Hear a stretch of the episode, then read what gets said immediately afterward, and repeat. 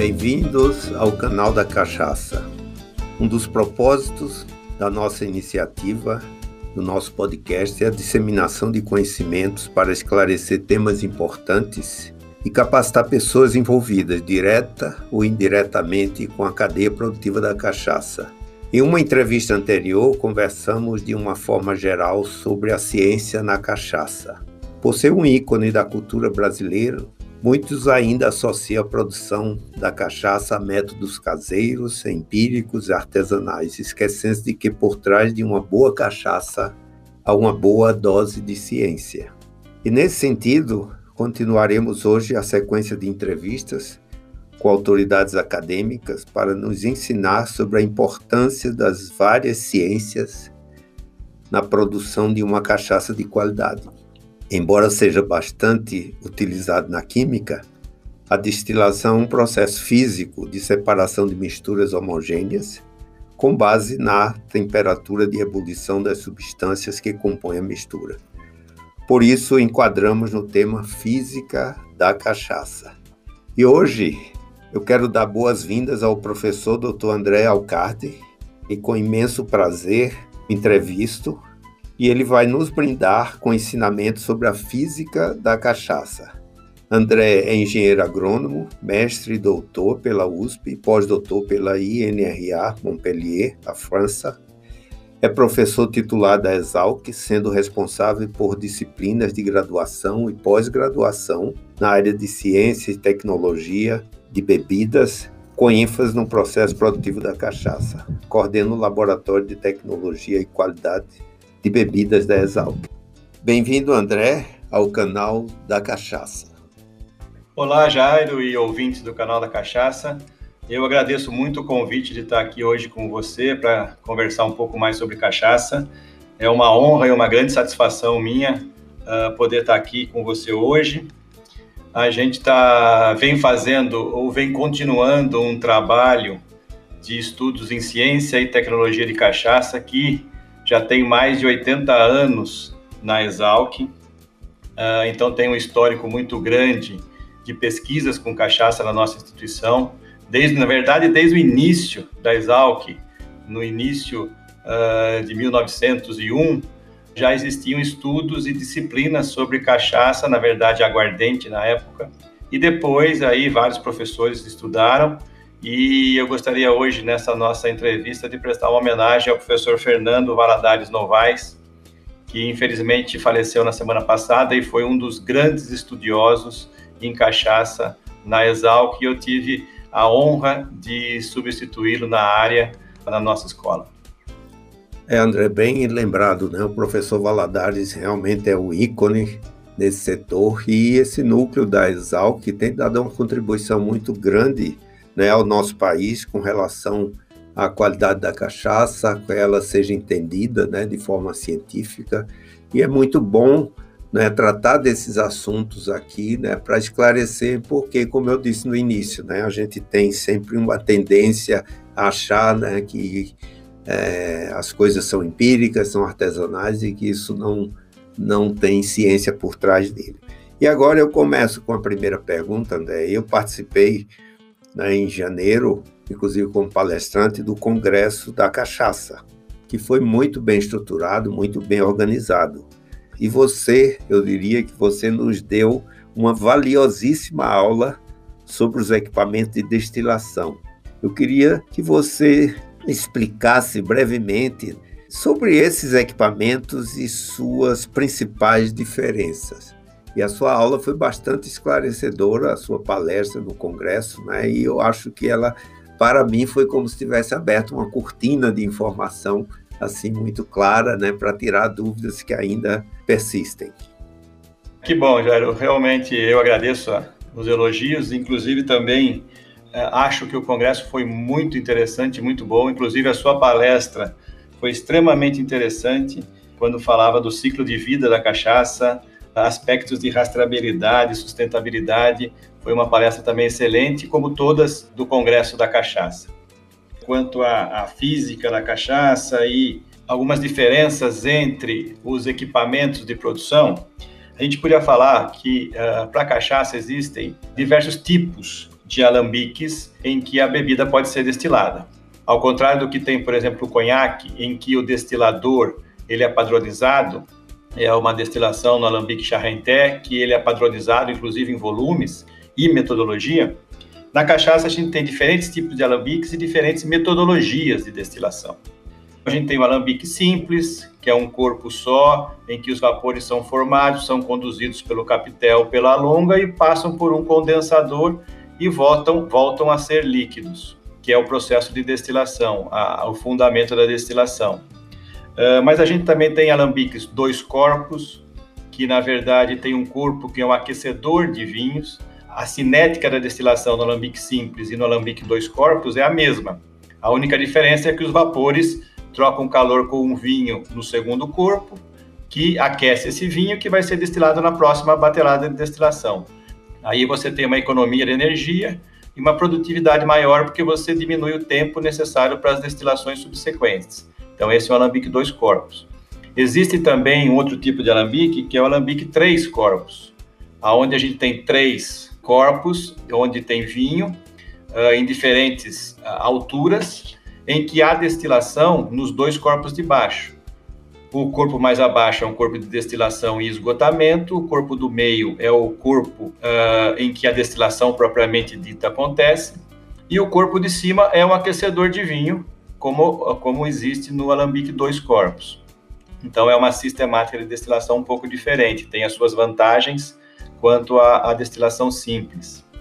Tem também destilação em alambique com, com, uma coluna concentradora em cima, uma coluna retificadora e um deflegmador, então, no capitel, tem essas, esses aparatos, que é uma coluninha concentradora, e depois um deflegmador, onde já tem um refluxo maior. Tem a destilação em colunas de destilação, em que as colunas nada mais, mais são do que vários alambiques sobrepostos. Então, você tem uma série de alambiques sobrepostos, que são as bandejas, os pratos da coluna, e dentro da coluna, então, na verdade, você tem uma multidestilação, em função do número de bandejas e o número de pratos que você tem. E quanto às metodologias de destilação, você pode ter uma destilação, ah, uma monodestilação, que é uma destilação simples, os vapores são formados, são condensados e formam o destilado. Aí você pode ter, por exemplo, uma metodologia que é a dupla destilação, que o professor Fernando trabalhou muito com isso, e foi o idealizador na cachaça da dupla destilação, em que você tem uma primeira destilação, sem cortes de fração nenhuma, nenhum corte de fração, e aí o destilado oriundo da primeira destilação, ele é destilado novamente. E aí você tem a cachaça bidestilada, como é feito mais ou menos uh, similarmente com o, o, o, Scotch Whisky, o single malt, que é destilado em alambique, como é feito o conhaque, por exemplo, que também é uma dupla destilação, então você também tem esse procedimento para a cachaça. E cada equipamento de destilação e cada metodologia de destilação vai trazer uma modificação nas características químicas e, consequentemente, sensoriais da cachaça. É, André, inclusive quando você falou para mim, abriu-se quando eu falei da cortina, que me deixou bastante transparente, foi quando você fez essa associação, né, de dizer que um destilador de coluna era como se fosse alguns alambiques super, superpostos, né? Quer dizer, isso tira ah, algumas dúvidas, né, com relação a isso, porque muita gente fala o seguinte, é que enquanto no alambique é feita essa separação das frações cabeça, coração e cauda. Então, muita gente, até por não conhecer o funcionamento da coluna, eles interpretam que essa separação não existe, né? ou seja, significando né, que o que é destilado em coluna tem algumas propriedades indesejáveis. Né? E a gente sabe muito bem né, que as instruções normativas e decretos do mapa né, eles fixam esses padrões de identidade, qualidade e segurança para a cachaça, através né, desses chamados coeficientes de congêneres. Entre esses, como eu disse, há aqueles indesejáveis e os desejáveis. Então, eu queria só que você esclarecesse né, nesse processo né, como eles são gerados e se podem ser controlados na destilação. Sim, Jairo. Uh, na verdade, os congêneres eles são todos os componentes que estão presentes na cachaça uh, excluindo a água e o etanol. Então a gente tem uma série de compostos que estão presentes na cachaça, que são justamente aqueles que vão dar o aroma, o sabor característico para a bebida, e que eles são fixados pela instrução normativa número 13, a, a fim de garantir a, a, qualidade da cachaça e a segurança uh, desse produto para o consumo. Uh, alguns deles uh, são congêneres que vêm com a própria matéria-prima, que vem com a cana. Então a gente tem aí alguns terpenos que vêm com a cana e podem chegar até a cachaça. A fermentação alcoólica é um ponto em que há grande formação desses congêneres. Uh, os ácidos, aldeídos, os álcoois superiores, os ésteres. Então, na fermentação alcoólica, pela bioquímica da levedura, que uh, consome o açúcar do caldo e produz etanol, CO2, dentro da bioquímica da levedura, do metabolismo dela, esses congêneres são formados. Uh, alguns são uh, fixos, não são voláteis e não vão chegar na bebida, mas uma grande parte deles são congêneres voláteis, que depois, no processo de destilação dentro do alambique ou da coluna, que vai funcionar como um reator, o aquecimento vai catalisar reações. Então, novos componentes, novos congêneres vão ser formados, a destilação vai selecionar esses congêneres, e a gente, através da metodologia de destilação, corte das frações cabeça e cauda, como você comentou, uh, você consegue selecionar alguns compostos mais voláteis e menos voláteis, tentar favorecer a, a, permanência dos desejáveis e excluir os compostos indesejáveis, os chamados contaminantes. E isso a gente faz tanto em alambique como em colunas de destilação, como você comentou, uh, também é possível fazer essa seleção, separar cabeça e cauda, dependendo de como, como é constituída essa coluna. Uh, nós desenvolvemos uma coluna na Exalc, e, aqui eu abro um parênteses, uh, que a grande uh, vantagem da Exalc em, processo de, de produção ou em pesquisas com cachaça é que a gente tem, desde a década de 50, uma destilaria piloto, onde a gente tem diferentes uh, fermentadores diferentes, destiladores, destiladores, todos aqueles que eu comentei na, na, na, primeira pergunta. A gente tem simples, dois corpos, três corpos, coluna de destilação. Então, isso traz para nós uma grande confiabilidade nos resultados, porque a, a, o nosso diferencial da Exalc é a pesquisa em processo de produção, desde a cana até uh, o envelhecimento. E a gente tendo uma planta piloto, a gente co consegue uh, isolar aquilo que a gente quer pesquisar. Por exemplo, se a gente quer pesquisar destilação, a gente faz todo o processo idêntico, com a mesma variedade de cana, todo o preparo do caldo, toda a fermentação e depois só faz as destilações em diferentes equipamentos. E aí a gente tem uma confiança que as diferenças observadas na qualidade química e sensorial da cachaça vêm exclusivamente, por exemplo, nesse caso, da destilação. Isso a gente fez muito na Exalc. Uh, e, e, isso, é, a, a, presença da planta piloto é fundamental, porque não adianta a gente fazer esses experimentos em laboratório, não vão ser uh, fidedignos com o que se tem na, nas destilarias na prática. Então, isso é muito importante para as nossas pesquisas. E uh, depois da destilação, a fermentação formou, a cana trouxe alguns congêneres, a destilação selecionou, e aí, se a cachaça é envelhecida, aí são agregados os chamados congêneres de envelhecimento ou de maturação. E aí você tem novos compostos contribuindo para o flavor, para as características aromáticas da cachaça. E, e aí você tem uma mistura complexa desses componentes, em que esses congêneres, ou os voláteis, originados no processo, ou uh, os de maturação, originados no envelhecimento, vão constituir toda aquela complexidade e aquela composição química da cachaça que se reflete, obviamente, na sua qualidade sensorial. André, obrigado pelo esclarecimento e agora volto até a, aquela aula, palestra que você apresentou no Congresso, onde foi bem interessante quando você mostrou né, essa composição química né, da cachaça, seja ela em alambique de um corpo, dois copos, três copos, na bidestilação e na coluna. Né? Isso deixou muito claro. Né? Inclusive, eu percebi que no caso de uma cachaça de coluna propriamente dita, ela parecia uma cachaça com menos concentração desses congêneres, né? demonstrando até que é uma cachaça mais, mais leve. Né? E, inclusive, é interessante, né? porque, embora cientificamente, processualmente, né? não haja dúvidas, né? há uma polêmica ainda entre alambiques em cachaças produzidas em alambique e cachaças produzidas em coluna, né? que é, mesmo experientes pesquisadores ainda é, chega ao ponto de afirmar que a cachaça destilada em coluna não é cachaça. Eu queria saber, é, nessa linha né, de esclarecimentos, qual é a sua opinião sobre isso e que esclarecimento você podia dar é, a, a, a essas interpretações? Eu também já ouvi uh, algumas colocações a esse respeito, eu, é, dessa de cachaça de alambique, de cachaça de coluna, eu respeito essas posições, mas na, no meu modo de ver, no meu ponto de ver, com a experiência que a gente tem, é que o produto é um só, é a cachaça. Quer ser, seja ele destilado em alambiques ou em colunas, quer seja a cachaça destilada em diferentes metodologias de destilação, Uh, dependendo da metodologia, algumas delas a gente não vai poder chamar de cachaça, mas vai chamar de aguardente.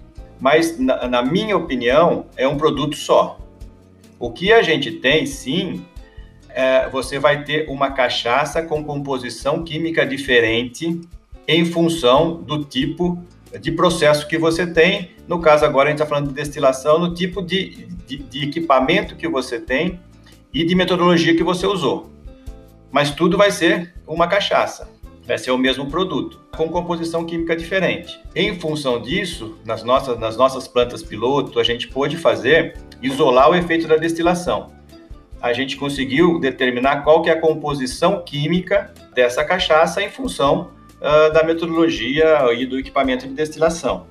Em colunas de destilação, normalmente, via de regra, a gente tem uma melhor separação dos congêneres acaba sendo uma bebida mais leve do ponto de vista de teor total de congêneres, que vai refletir essa leveza na, nas características uh, organoléticas ou nas características de percepção sensorial da bebida. Porque normalmente, quanto mais destilações você procede no processo de produção, você vai diminuindo o teor de congêneres.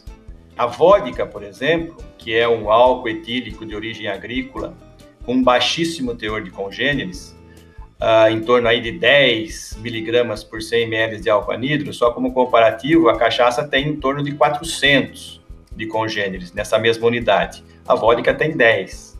E como que se produz esse álcool etílico de origem agrícola para fazer a vodka? São 3 a 5 colunas de destilação em sequência, em série, nesse caso, aonde para a vodka se processa uma seleção intensa dos congêneres, eliminando praticamente todos o máximo possível, tendendo a ter um produto, um destilado que seja etanol e água, tá? e baixíssimo teor de congêneres. Então, normalmente, quando se agrega uh, etapas de destilação, quando se agrega um maior número de destilações, passando da destilação simples para dupla destilação, ou para destilação em colunas, normalmente o teor de congêneres do destilado final vai diminuindo.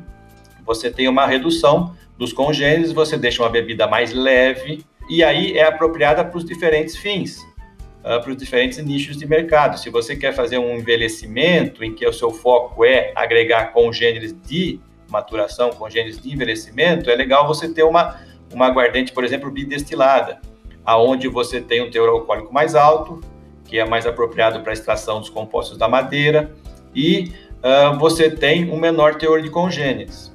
E também, normalmente, quanto mais etapas de destilação se tem, uh, você consegue eliminar grande parte dos compostos considerados contaminantes.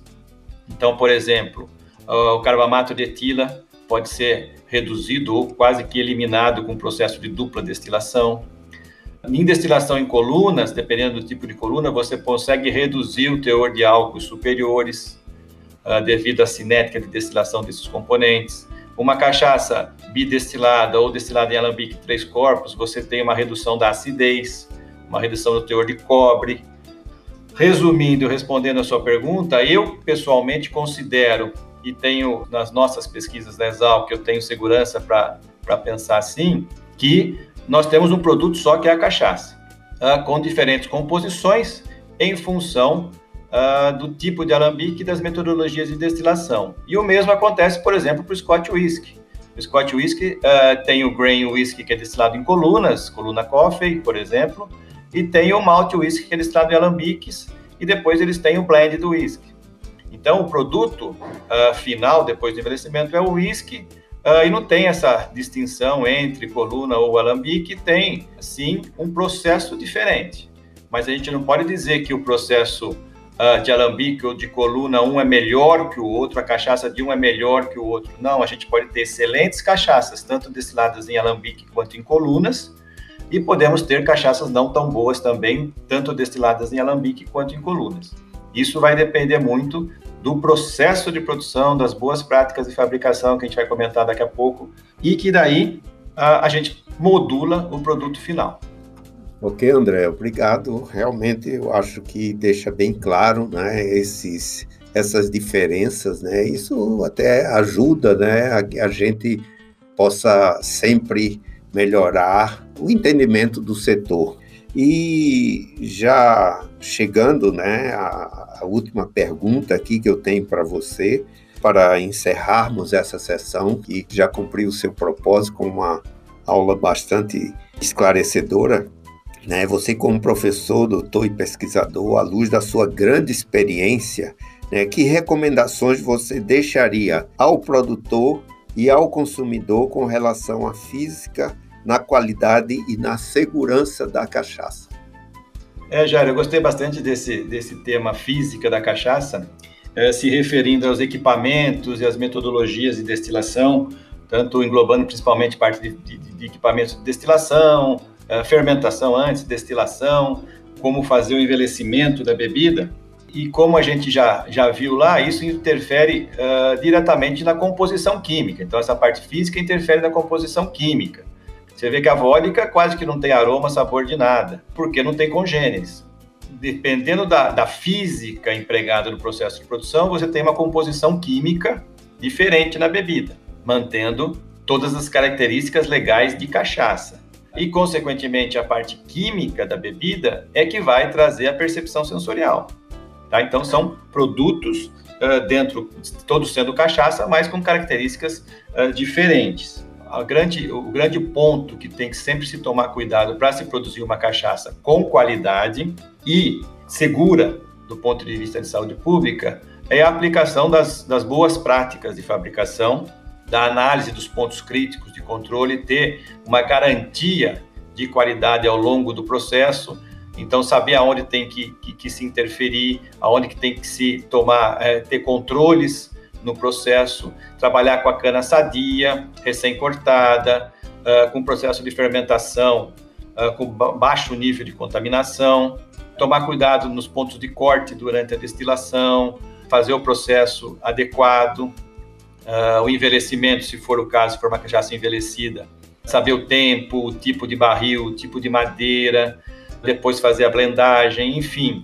Para produzir uma cachaça de qualidade e segura, o ponto-chave é processo de produção e boas práticas de fabricação.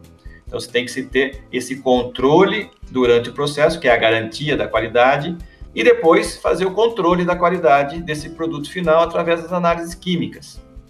No controle de qualidade final, você já produziu a sua bebida. Tão importante quanto esse controle final é o controle durante o processo. Ter a garantia de que você está fazendo as coisas certas para se chegar num produto de qualidade. E não falo aqui só de padronizar a cachaça. A cachaça não, não é, vai ser padronizada, ser todas iguais. Mas eu falo sempre que a gente tem que ter consistência no processo. A qualidade da cachaça que é produzida hoje numa destilaria tem que ser igual amanhã, tem que ser igual a que foi semana passada e a que vai ser no mês que vem. Tá? Então, isso é consistência para você ter essa garantia da qualidade. Ninguém consegue chegar na excelência se não tiver primeiro a frequência que é a consistência. Então a gente consegue atingir uma excelência a partir do momento que a gente é frequente na consistência. Andrei, só assim nós temos condições de ir dar um produto, entregar para o mercado um produto seguro, né? porque uma cachaça mal feita, isso tá, tem muitas consequências né, para a saúde né, dos apreciadores. Né?